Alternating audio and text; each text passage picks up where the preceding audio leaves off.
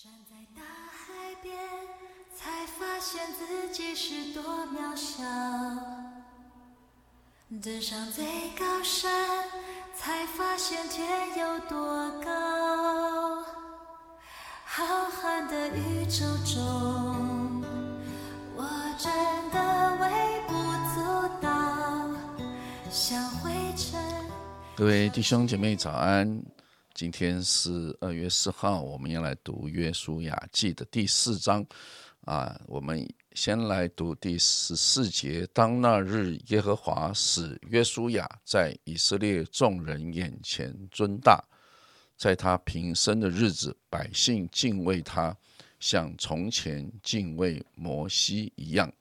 我们继续的来读第二十节到二十四节，他们从约旦河中取来的那十二块石头，约书亚就立在吉甲，对以色列人说：“日后你们的子孙问他们的父亲说这些石头是什么意思，你们就告诉他们说：以色列人曾走干地，过约旦河，因为耶和华你们的神。”在你们前面使约旦河的水干了，等着你们过来，就如耶和华你们的神从前在我们前面使红海干了，等着我们过来一样。要使地上万民都知道耶和华的手大能的能大能的能力，也要使你们永远敬畏耶和华你们的神。今天我们分享一天。的亮光，一天一章的真理亮光是明山传道。我们把时间交给明山弟兄姐妹平安啊！我想就像从前两天黄斌长老的分享里面，或从我们自己的认识。我们都知道，摩西确实在以色列的历史中是一位非常伟大的领袖。他带领以色列人离开埃及，不再做埃及人的奴隶。上帝也借着他颁布律法，建造以色列人，他们要成为上帝的子民。我想，对于接接手的约书亚来讲呢，好，那我们这也讲到说，对，从第一章我们就知道，他其实是非常的呃胆战心惊的，面于面对他成为一个接手的领袖。那他的任务是要带领以色列百姓进入迦南地。那同样呢，它是很不一样的挑战，但是却是同样是很大的挑战。因为当过了约旦河，接下来就是要打仗了。好，因为迦南人住在那里，他们不可能说啊，以色列人来了，他们就让出自己的家园。所以，当我们想到说，哇，上帝应许要赐给以色列人的土地，他们不是走进去就会得到，而是他们要经过打仗，他们是征战才能够得到这样的一个神要赐给他们的产业。而打仗的这件事情，可能是会要命的，哈，他可能是会要命的，所以呢，我们会知道。打仗呢，跟在旷野漂流的生活，它的形态绝对是很不一样的。因此，我觉得在这一章的里面讲到百姓，他们其实是需要来敬畏约书亚，他们需要看见呃那个怎么样跟摩西同在的上帝也与约书亚同在。我觉得这是非常重要的，因为他们接下来要打仗了。所以呢，在今天读的第十四节就讲到说，当那日耶和华使约书亚在以色列众人眼前尊大，在他平生的。日子，百姓敬畏他，像从前敬畏摩西一样。啊，当那日，哈，就是在百姓过了约旦河的那日，好，约书亚他得到百姓对他的信任跟敬畏。好，那这不是在于啊，约书亚自己有多么的了不起。当然，也许在过去，其实他有很长的一个预备的时间。他曾经担任摩西的帮手，他也有几次的这样子带兵打仗的经验。但是，这不是这些不是好像使得百姓就能够敬畏他的一个关键，而是好像就是在这一天，好，当我们看。看见上帝怎么吩咐约书亚，他按照上帝的吩咐去做，他去带领百姓，而这才是当他们要一起在面对未来，这个领袖要带领这个群体一起在面对未来的这个得胜的关键。好，那也是他在那一天得到了百姓的敬畏。那如果我们说过约旦河进入迦南地，跟迦南地打仗得地分地得产业，是约书亚的一个主线。那感觉昨天我们读完了第三章，应该可以就进入第五章、第六章哦，守逾越节预备，然后准备耶利哥的战役了。但是上帝却刻意的留下了第四章，关于约书亚带领以色列人过河更多的一些细节跟插曲。那我自己在读的时候，我觉得蛮有意思的。好，在第四章的一开始，上帝就就吩咐约书亚要从以色列每个支派选一个人，好，那就要从祭司站在约旦河中的那两角占地的地方取十二块石头，各取一块，所以一共有十二块石头要带过河，就放在他们那天晚上要住宿的地方。而且上帝也自己说明了为什么要取这些石头。哦，原来呢。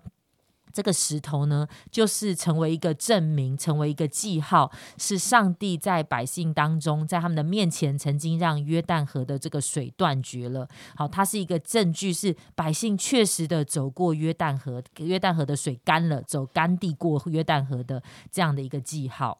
那这个呢，其实啊，它就成为了以色列人将来世世代代，他们可以记得，可以去传颂上帝的的作为。好，甚至呢，当他们要带领孩子来认识神的时候，他们可以指着这些石头，告诉这些孩子，上帝在他们当中的作为。那不只是对以色列人他们自己，或是他们的子孙来说，这是非常宝贵的一个记号。其实，在这段经文里面也提到，对于当时其他的民族来说。这些石头也是一个记号跟见证，这位耶和华上帝是大有能力的上帝。好，那所以我就在想说，诶，亲爱弟兄姐妹，在我们的生命当中，我们一定也都经历过上帝的大能跟奇妙的作为，所以我们会觉得是的，我要来相信这位神，跟随这位神。那当我们经历上帝的作为的时候，诶，你会为这个恩典留下记号吗？好，你会你会怎么样去纪念上帝的曾经在我们生命当中所做过的这件事情？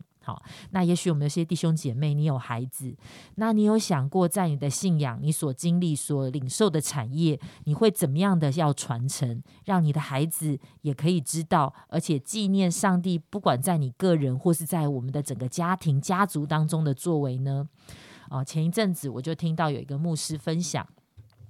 当他长大以后，他才知道说啊，他的祖父原来也是一位牧师。那在他的祖父的那个年代，其实要相信神是有非常这个外在的环境是非常多的困难跟挑战的。但是呢，这个牧师他觉得很遗憾，因为他知道他的祖父是位牧师，但是他的祖父没有留下什么实际的东西，让他觉得他可以领受，或是站在这个祖父的信仰上面，可以继续的往前进。好，他觉得非常的可惜。所以呢。现现在的他每一天，他都会把他跟神的这个交流的经历写下来。好，你可以说就是他的灵修笔记，他跟神交流的这个 Q T 的日记。他把这些日记写下来，因为他很盼望，当他的孩子，当他的孩子有一天他想要认识上帝在他的家族当中的这些作为的时候，他有一个确实的那个见证，是可以去领受跟分享，可以去看的。好，那我也想到说，诶，确实也有些弟兄姐妹，有的时候会在手上、在包包上挂着五色珠，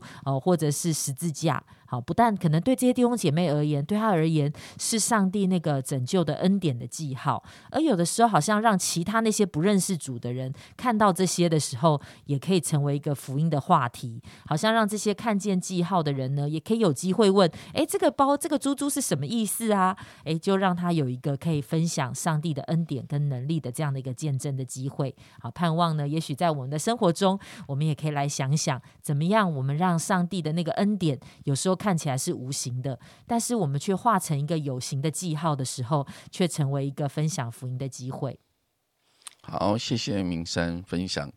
一个记号。我想在我们每个人的生命当中，应该都留下许多恩典的记号。有一首诗歌叫《恩典的记号》。在你的生命当中，有些什么样恩典的记号？那到底这个记号是要留给谁呢？啊，按照。刚才约书亚留给他们的后代子孙，子孙就说：干嘛这边有十二个石头？这十二个石头是干嘛的？盼望我们每一个啊为人父母的，你能够留下许多恩典的记号给你的下一代。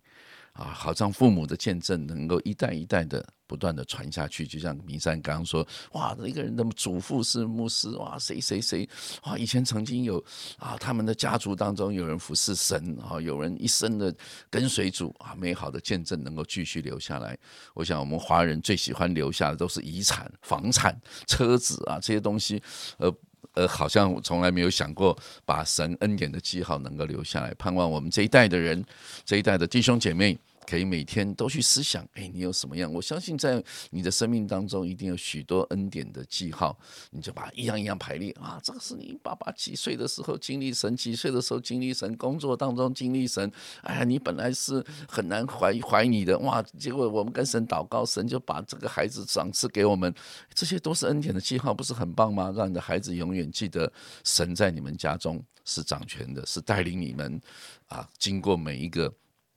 关卡的神，好，我们今天一起来祷告，盼望今天你也可以经历到一个新的恩典的记号，在你今天的生活当中。阿们的天父，我们感谢你，因为你是那位习在、今在、以后永在的神。你是亚伯拉罕以上的神，你是摩西的神，你是约书亚的神，你是带领以色列人出埃及过红海的神，你是带领以色列人过约旦河的神。主啊，你也是带领我们今天每一位弟兄姐妹，在今天一天新的生活当中要来经历的神。主啊，让你的所有的经历，在每一天我们都能够记下一些恩典的记号，存留在我们的心中，可以跟更多的人来分享。跟我们的下一代的分享，愿神在今天这一天当中，让我们从处处当中，从小事当中，都来看见你奇妙的作为。愿上帝祝福我们弟兄姐妹啊，在这一天的生活，我们将祷告感恩，奉耶稣基督的名，阿门，阿门。